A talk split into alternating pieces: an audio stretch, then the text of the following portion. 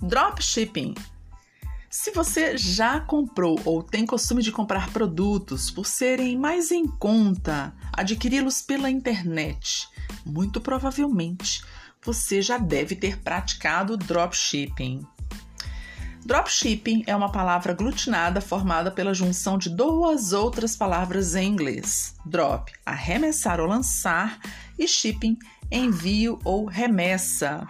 No caso, dropshipping seria uma compra direta do estoque do seu lojista.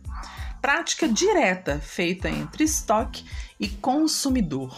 Por exemplo, ao invés do produto desejado ir para uma loja gastando transporte, aluguel da loja, funcionários, impostos e mais outras coisas, você compra direto do estoque.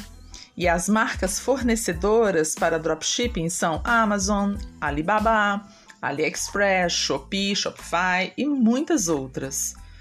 Quem pode praticar dropshipping? Qualquer pessoa que deseja montar um negócio pela internet para ganhar dinheiro vendendo os produtos distribuídos por estas e outras centenas de marcas ao criar a sua loja de vendas online. Ou seja, até você pode ter uma loja sim, loja sem estoque. As vantagens do dropshipping são menor custo para o consumidor final, maior lucro para o vendedor. Não é necessário uma loja física.